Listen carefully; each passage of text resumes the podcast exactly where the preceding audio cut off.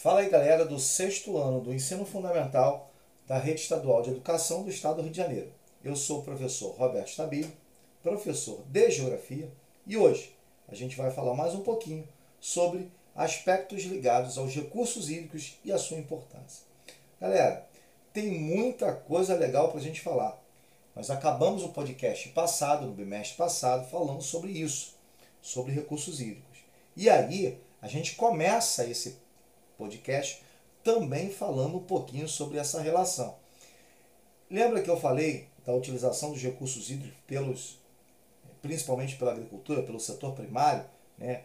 70% da água é utilizada pela agricultura, e isso, isso é muito importante. Na verdade, é um dos elementos que eu digo que é mais importante no nosso cotidiano. E ao mesmo tempo, a gente precisa analisar outros aspectos relacionados a, a isso. É óbvio, a utilização da água de forma adequada vai fazer com que a gente possa utilizar essa água lá na frente. Vocês lembram também que eu falei na questão do uso virtual da água? Sim, galera. Caramba, o uso virtual da água é um dos elementos que eu chamo muito a atenção. Muita gente nunca conhece, não conhece isso. Como assim, Roberto? Não conhece? Não sabe o que é o uso virtual da água. Por quê? Porque todo produto, pensa o seguinte, todo, todo produto tem a água na sua composição, direto ou indiretamente. Vou dar um exemplo. Você foi, seu pai comprou um quilo de carne e a gente, vocês fizeram um churrasco. Pô, só um quilo, hein, Roberto? Foi uma brincadeira, né? O, o, o, isso é muito comum. Né? Você fez um churrasco e tal, de repente você falou assim: caramba, é, Quanto de água você sabe que essa, é, é, essa carne gastou? Bom, depende.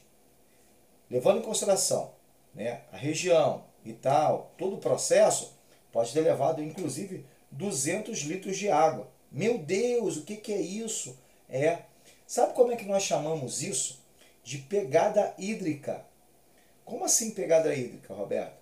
Porque na verdade a gente tem que levar em consideração que quando você utiliza a água, você gastou a água, você está usando uma, uma parte do meio ambiente. A gente chama isso de pegada ecológica, por exemplo. Quanto você gasta, né? pensa você, quanto você gasta para conseguir tá? É, viver normalmente. Ah, não, Roberto, de manhã eu tomo café, depois eu almoço, depois eu faço isso, depois eu faço aquilo, depois eu faço aquilo outro. E aí eu faço tal coisa, tal coisa, tal coisa, ou seja, faço uma porção de coisa maneira. Tá, legal. É... Bom, hum, então, quanto você gastou do meio ambiente nisso aí? Quanto você gastou de água nisso aí? Ah, gastei bastante coisa. Ah, eu tomei banho, eu cozinhei o arroz, eu comi carne e fiz isso, fiz aquilo, botei minha roupa. Quanto eu estou consumindo de energia? Tudo isso faz parte da pegada ecológica. E a pegada hídrica, a pegada de água, quanto você gasta de água.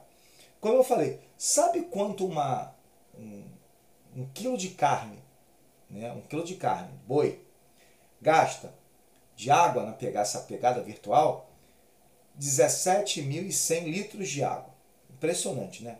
Sabe quanto custa um frango? 3.700 litros de água.